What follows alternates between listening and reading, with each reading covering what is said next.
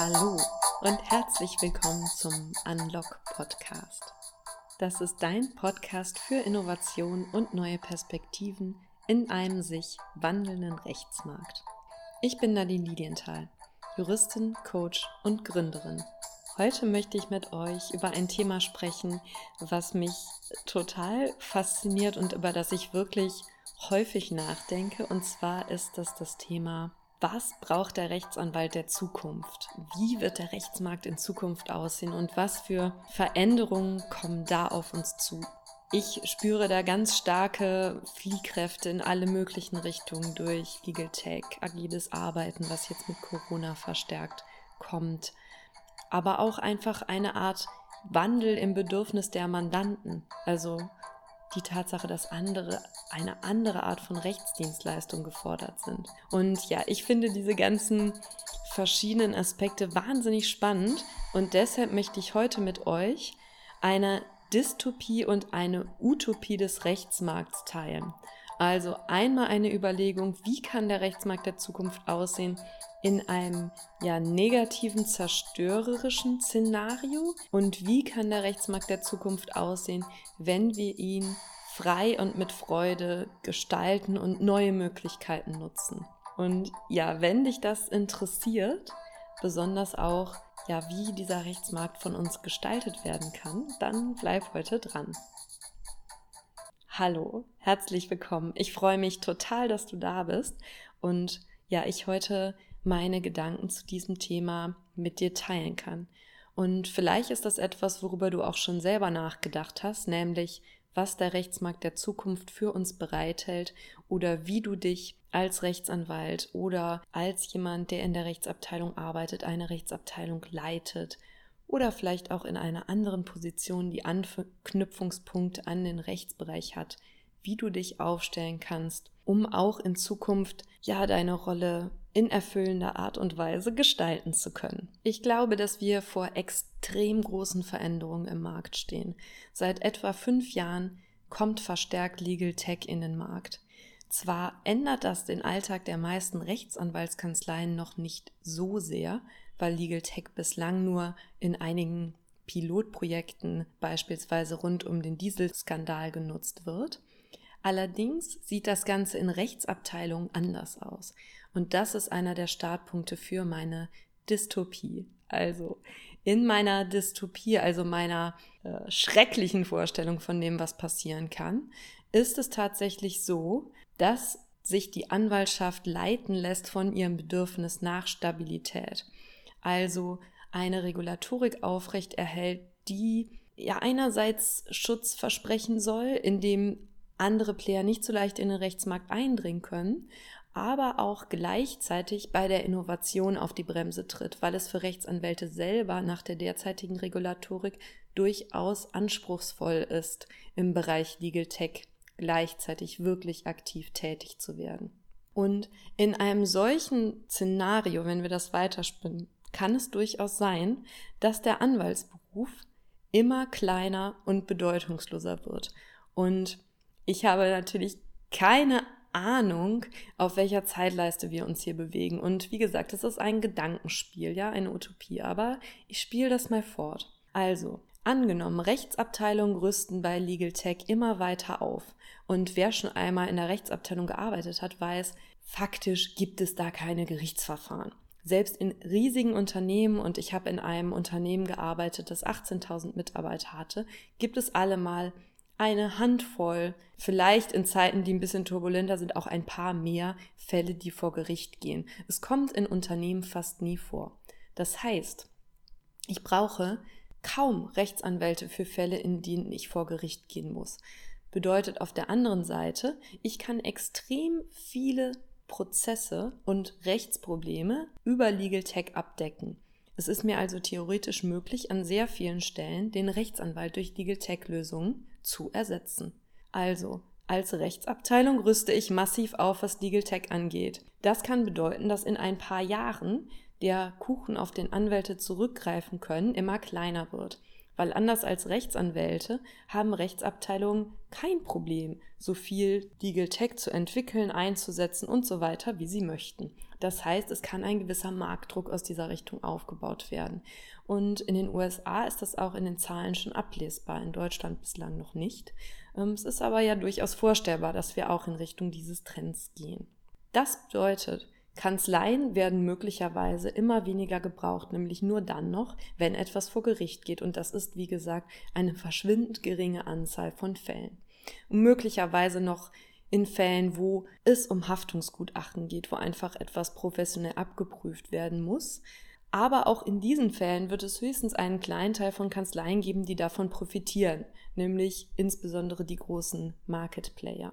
Insgesamt ist es in dieser Dystopie, die ich male, so, dass der Markt von wenigen großen Playern beherrscht wird, nämlich denen, die auf Legal Tech gesetzt haben und die Legal Tech Lösung entwickelt haben. Und weil das hier eine Dystopie ist und in Anbetracht der Regulatorik, die wir derzeit auf dem Markt haben, werden diese Legal Tech Tools auch in vielen Fällen gar nicht von den besten Rechtsanwälten entwickelt, nämlich nicht von den Rechtsanwälten, die in exzellenten Großkanzleien unterwegs sind, sondern von allen möglichen anderen Playern auf dem Markt. Damit will ich jetzt nicht sagen, dass nicht auch unter diesen hervorragende Rechtsanwälte sein können. Wir haben aber derzeit eine Regulatorik, die es Rechtsanwälten in aus ihrer Kanzleistruktur heraus nicht ohne weiteres möglich macht, ein tolles Legal Tech Tool zu entwickeln. Das heißt, wir haben gerade keine Situation, in der unsere exzellentesten Anwälte damit beschäftigt sind, einen Qualitätsstandard zu erschaffen, den wir dann nachher in Legal Tech Tools haben und als allgemeinen Standard in allen möglichen Kanzleien und Rechtsproblemsituationen anwenden. Das heißt, in meiner Dystopie ist es so, dass wir nachher Rechtsberatungssoftware anwenden, die nämlich gerade nicht von den exzellentesten Anwälten erstellt wurde, sondern wir haben einen Qualitätsstandard, der schlechter ist, als er sein könnte.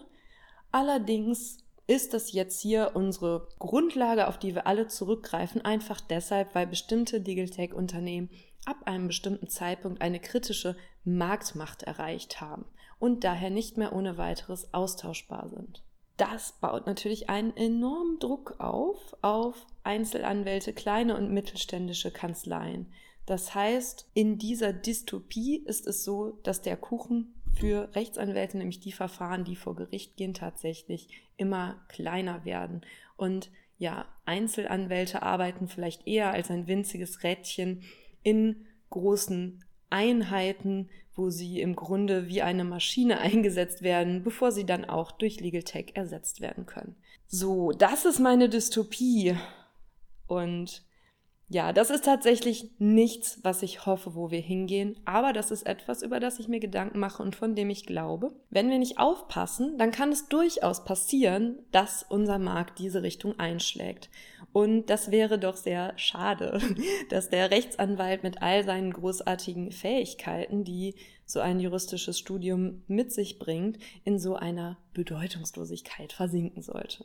So, jetzt ähm, möchte ich aber natürlich auch gerne noch das strahlende Gegenstück zur Dystopie mit euch teilen, und zwar meine Utopie.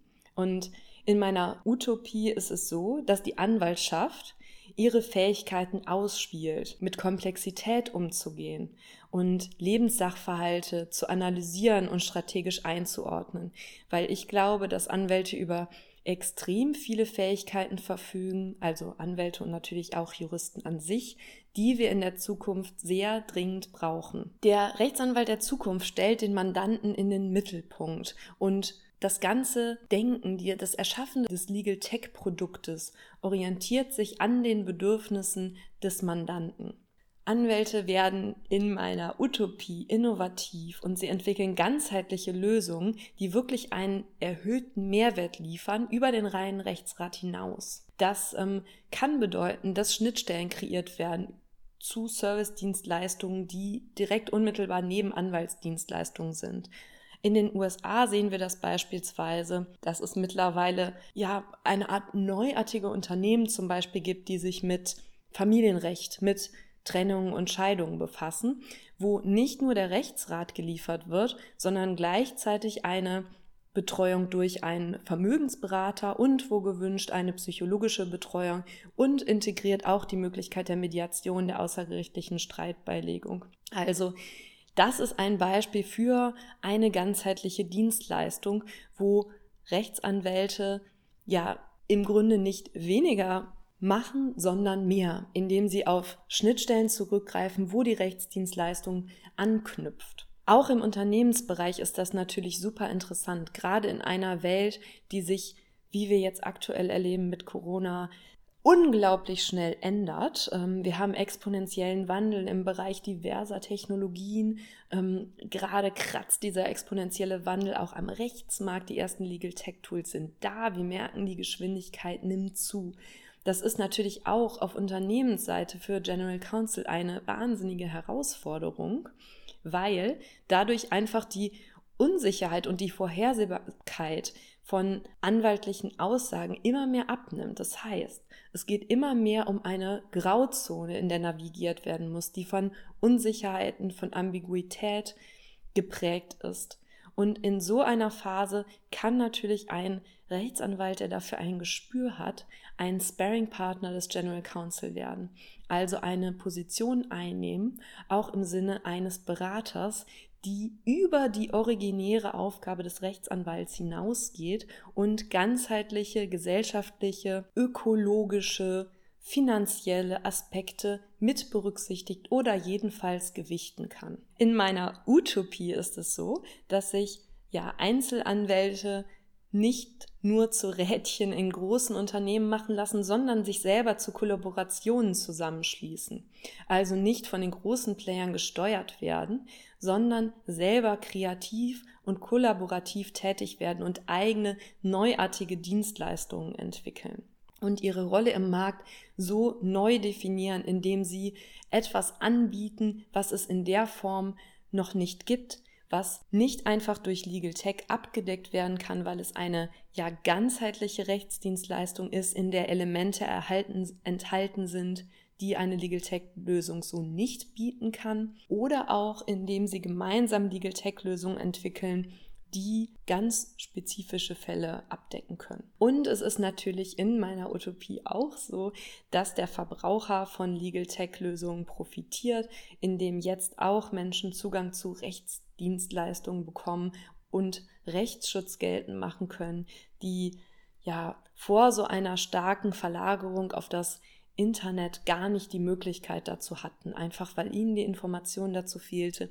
oder vielleicht auch der Mut und weil natürlich viele von diesen Rechtsdienstleistungen, die jetzt Verbrauchern zur Verfügung stehen, für den Verbraucher, und das liegt auch an dem bestehenden ähm, Vergütungssystem, was wir haben und ist an der Stelle für den Verbraucher auch durchaus ähm, verbraucherfreundlich. Der Verbraucher nämlich nur im Erfolgsfall ein Honorar bezahlt.